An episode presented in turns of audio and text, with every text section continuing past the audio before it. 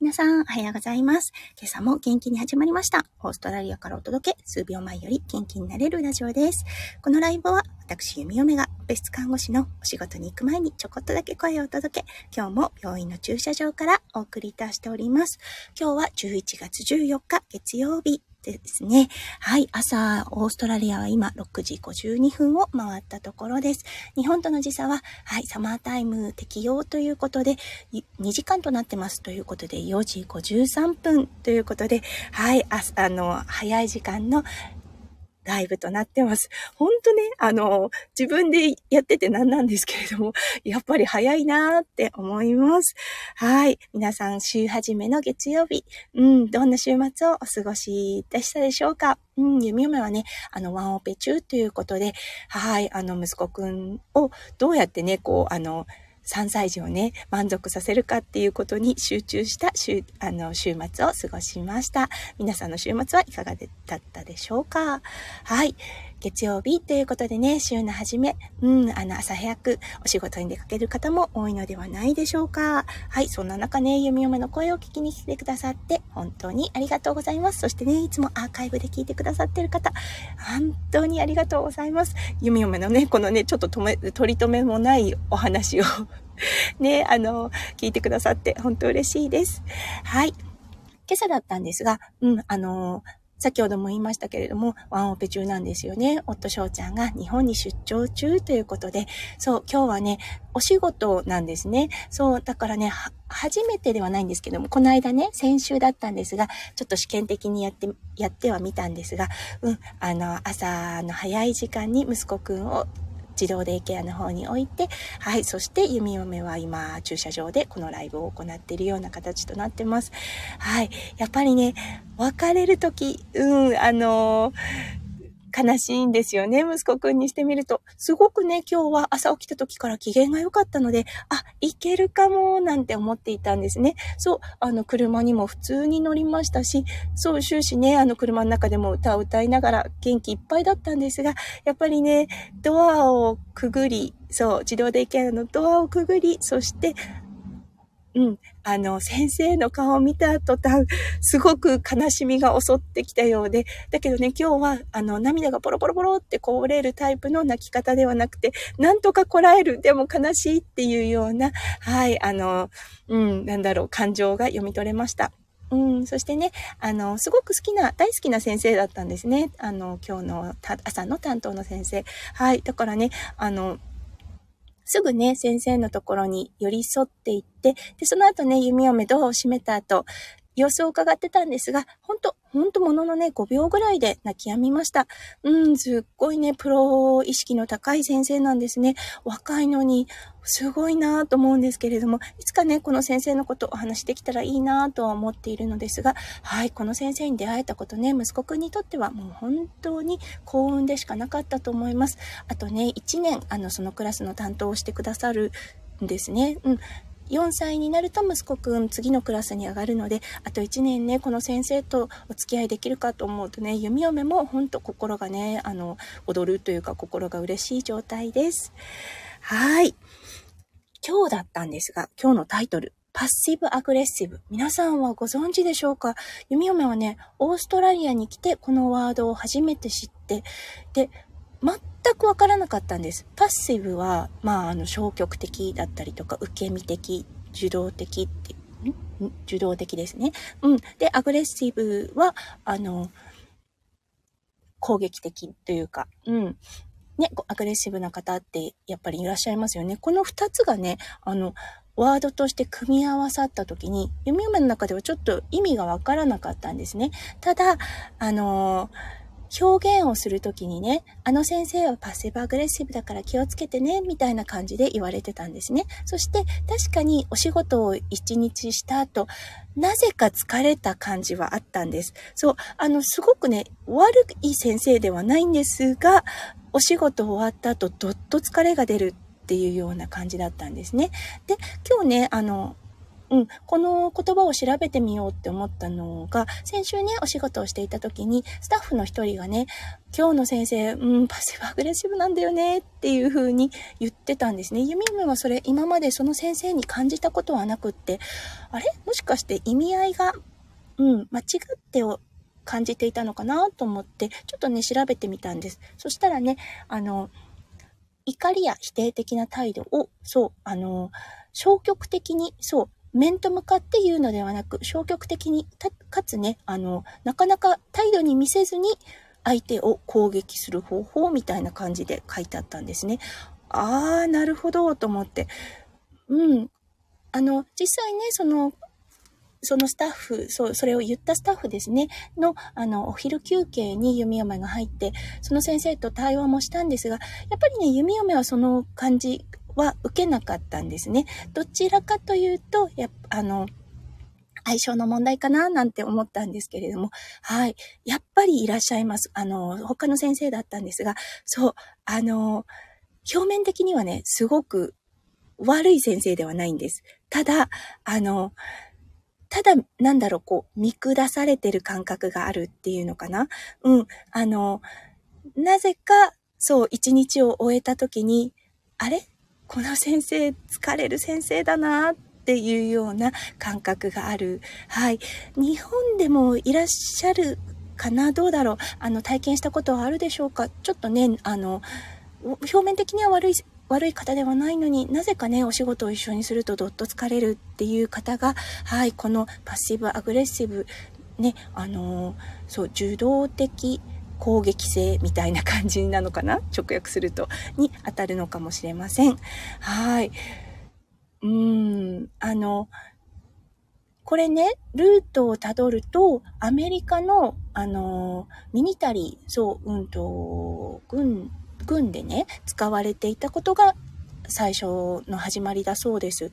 うん。で、やっぱりね、あの、こう、内面に抱えた否定的、そして、あの、消極的、否定的な態度を消極的に表現する方法っていう衝撃的にそう相手を攻撃する方法というような感じで表現がされていました。うーん。なんかね、あの、心理学的に言ったらすごく根が深そうだなって思ったのは弓嫁だけでしょうか。ねうん。ちょっとね、あの、こう、どちらかというとね、パッシブではなく、ストレートにね、あの、言ってくださった方が、やりやすいことはやりやすいですよね。ああ、いつも怒ってる先生、みたいな感じでね。うん、だけど、そうではなくね、こう、あの、狡猾に、うん、なかなか態度に表さずに、でもしっかり自分のストレスは発散してるっていうタイプだと思います。うん。あの、多くはないですが、弓嫁の病院にもいらっしゃいます。うん。気合入れないとちょっと持ってかれるので、はい。自分をね、常にしっかり持った状態で、あのその先生とのお仕事はしています。でもね、廊下とかで会うとね、すっごいいい笑顔で、おはようとか、今日はどんな気分だいとか言うんですよ、その先生。うん、だけど一緒に働くと、はぁ、疲れたっていうような感じになるんですね。そう、人当たりはいいけどっていう感じなんですよね。うん、皆さんもね、どうだろうこれ上司に当たったらすごくやりづらいなって思うんじゃないでしょうか。ね、あの、常ね、日頃一緒にいる方、そしてね、もしライフパートナーだったとしたらすごい大変ですよね。あ、はい、竹さんおはようございます。体調いかがでしょうか？やっぱり朝早いですね。5時1分ということで、お仕事に行く最中でしょうか？ねえ。うん。体調いかがですか？良くなりましたか？ねえ。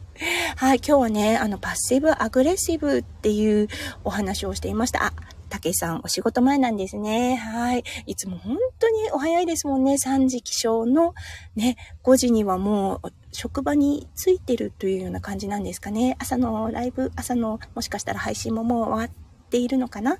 はい。あ、います。うんと、パッシブアグレッシブがいるっていう感じかな？うん。そう、ちょっとね、疲れる方っていますよね。ね、怒りを抱えてる方、ストレスを抱えてる方が、あの、それをね、直接的に相手に攻撃するのではなくって、そう、ちょっとね、狡猾に、あの、水面下で相手をチクチクするような方を指す言葉だそうです。もしかすると、たけしさんの周りにいるのかなというような感じが、うん、あの、配信を伺ってると、あの、チームではなくてですね、どちらかというと、お客様、お客様じゃないか、うんと、お仕事を一緒にされてる方、ね、にいらっしゃるのかなって配信を聞きながら、うん、あの、ちょっと想像をしていました。そう、どこにでもいると思うんですね。これ例外はないと思います。ただね、あの、すごく近い存在にそういう方がいると持ってかれますよね。そう、本当あの、なぜそう考えるか、なぜそういうふうにそんな態度を取るのかなっていうような方、やっぱりいますよね。自分のね、あの中でそういうチョイスがないがためにね、そういう態度を取られると、すごく戸惑うし、すごくね、あの、傷つきますよね。ね、本当に。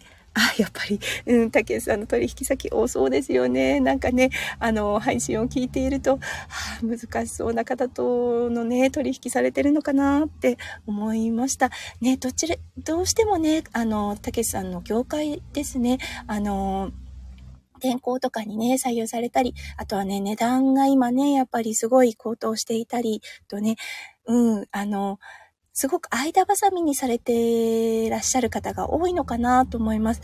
中間管理職というかね、中間層の方ってやっぱりすごくね、あの、中間に入る方ですね、すごく疲れますよね。うん。あの、いろんな方のクッションになる存在っていうのがやっぱり中間にいる方だと思うんですね。